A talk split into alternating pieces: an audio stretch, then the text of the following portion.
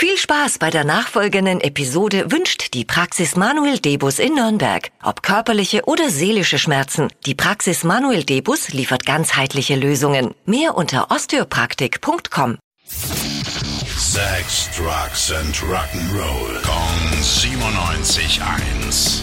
Rock News. Bei den irischen Rockern von U2 geht Ende September die Residency in Las Vegas los. Dann gibt's da gleich 16 Shows am Stück.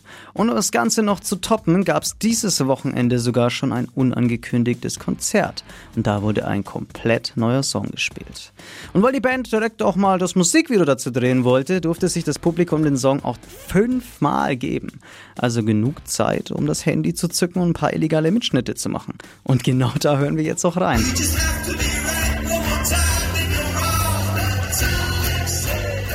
Offiziell ist der Song ja noch nicht released worden. Das Ding wird aber auf jeden Fall Atomic City heißen. Und wann genau die Studioversion rauskommt, haben die ihren bisher aber auch noch nicht verraten.